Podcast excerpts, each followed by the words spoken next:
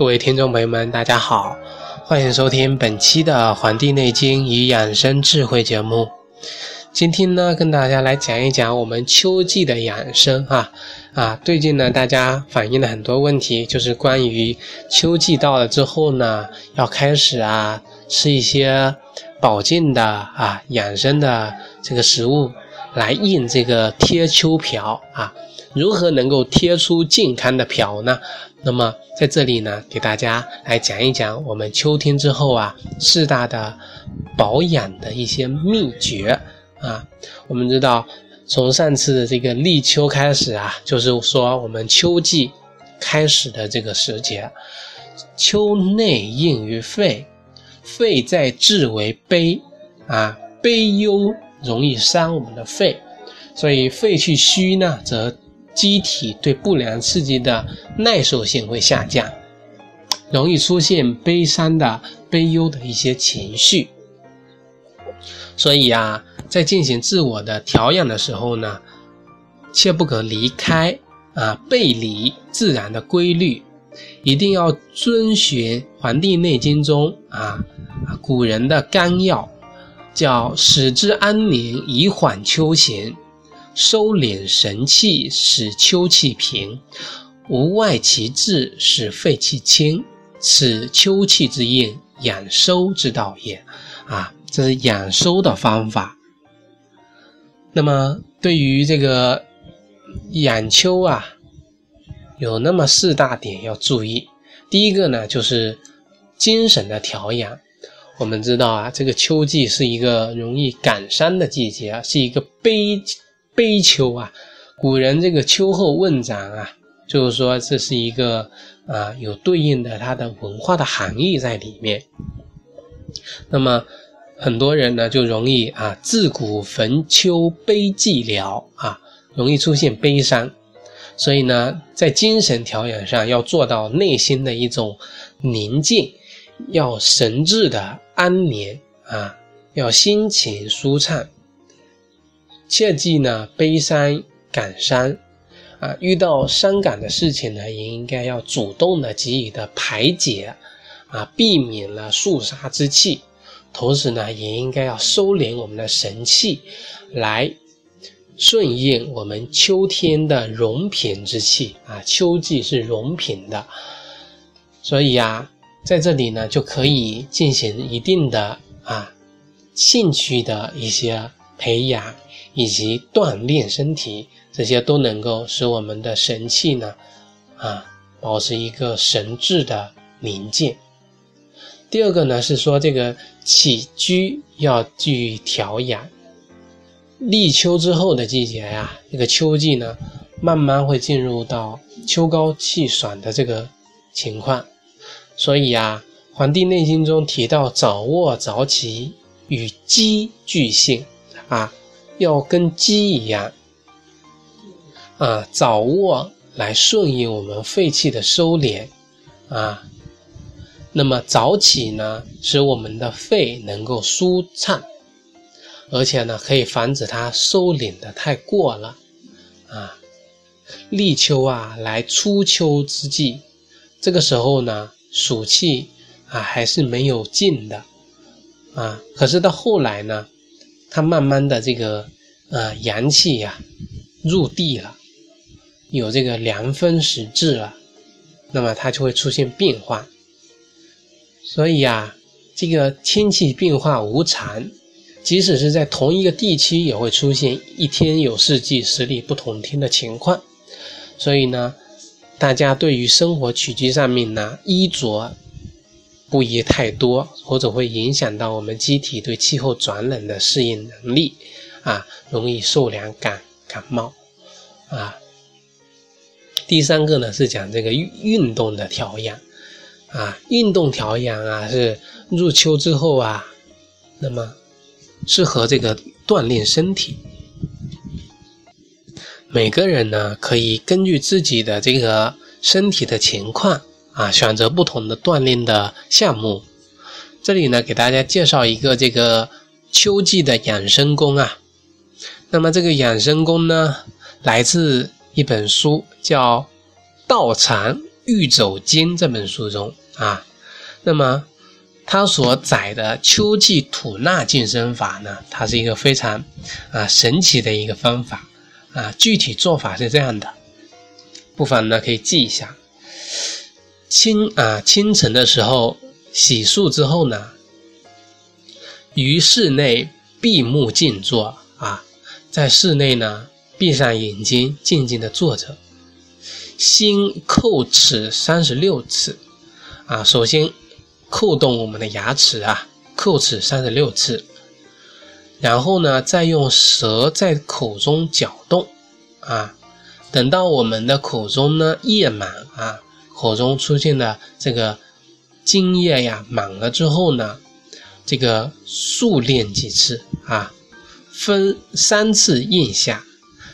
啊，并意送至丹田。这个意送至这个意呀，就是说我们的注意力啊，分三次印下去的时候呢，啊，感觉这个它进入到我们的丹田了啊，稍停片刻，然后缓缓的做啊腹式深呼吸啊。这个腹式啊腹式深呼吸呢，我在前面跟大家介绍过。啊，教大家已经教过了，大家呢不妨可以了解一下。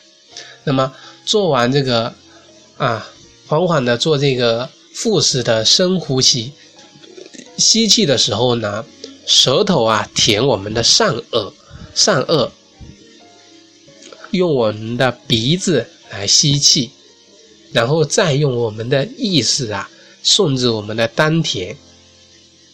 再将我们的气呢，缓缓的从口中呼出，呼气时要默念“塞”这个字，“省”这个字，但是呢，不要出声。如此反复三十次呢，啊，能够在秋季坚持到锻炼这个啊秋季吐纳健身法的呀，有保肺健身的功效啊。那么在这里呢，就把这个方法呢传授给大家。那么。第四点啊，就是说饮食上面了啊，也是我们这次重点要讲的啊，因为讲这个贴秋膘啊，讲到了就是讲这个东西啊，这个秋膘。那么对于这个如何能够很好的啊，在秋季把自己的这个阳气呢啊收敛好，那么对于这个秋飘来说呢，它很重要。啊，这个饮食上面呢，啊，在《素问》的这个《脏气法实论》中就提到了：肺主秋，肺收敛，及时酸以收之，用酸补之，辛泻之。啊，可以知道啊，酸味呢能够收敛我们的肺气，辛味呢能够发散我们的肺气。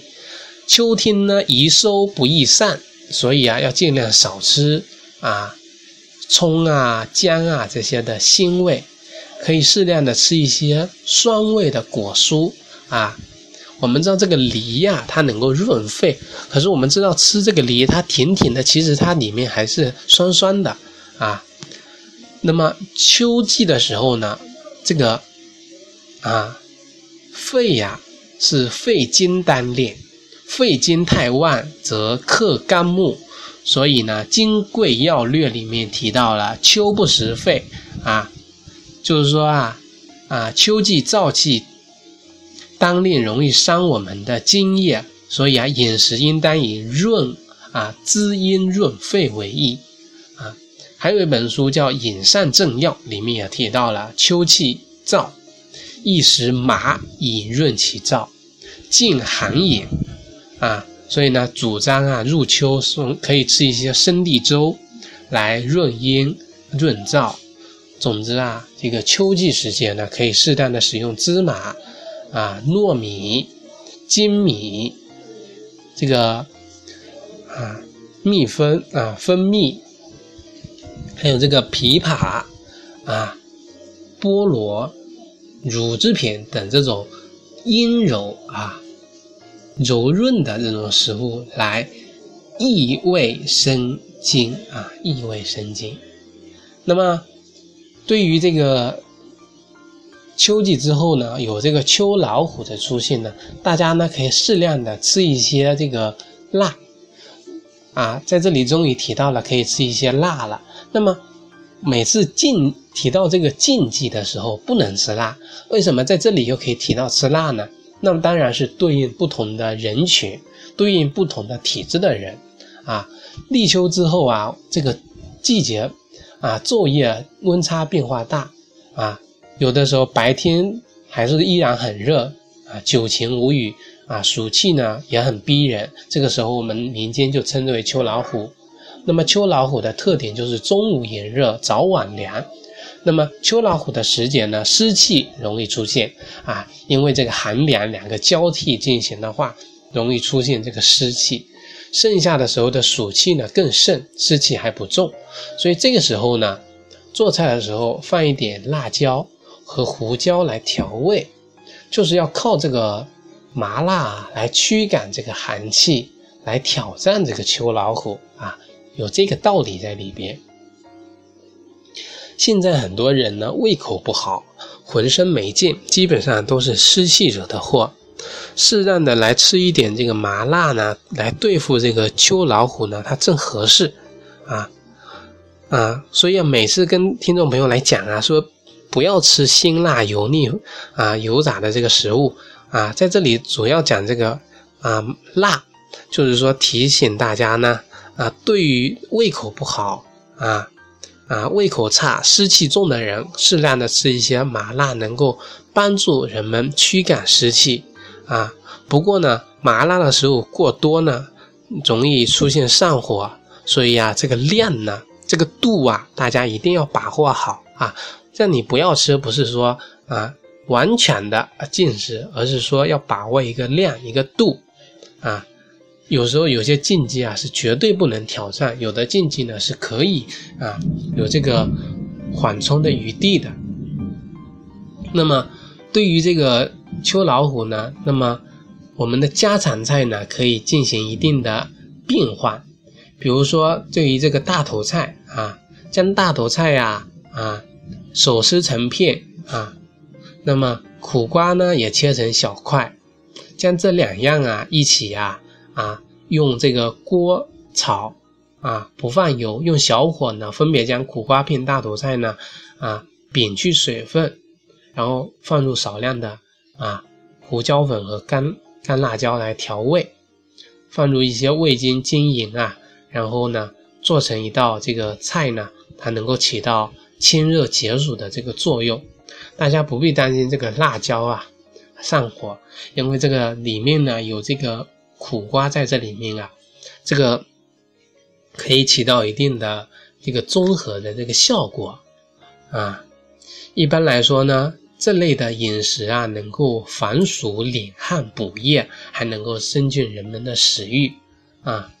这个苦瓜和大头菜呢，它都有清热解暑的作用。大头菜的选择它很重要啊，一定要选择啊紧实的。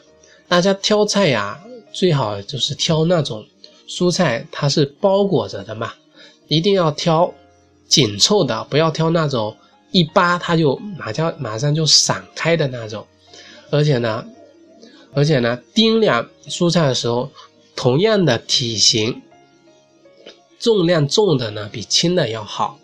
好的这个包菜呀。包心菜啊，生长的非常结实，而且呢，一层一层的叶子啊，压在一起非常的紧凑。另外呢，像这种大头菜和苦瓜呢，都不要用刀切啊啊，来保持它的原汁原味不流失啊。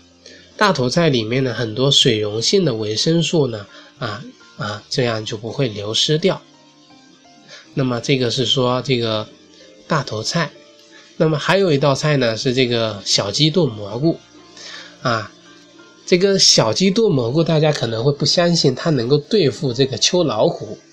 首先来说一下这个温度吧，对付这个秋老虎呢，还不能用凉的，用温热的食物呢效果比较好。秋老虎呢伤我们的脾胃，凉吃多的啊，其实啊胃口会越来越差。用点温热的呢来养我们的脾胃呢，反而能够打败秋老虎啊。小鸡炖蘑菇呢，它能够弥补我们夏天的这个损失啊。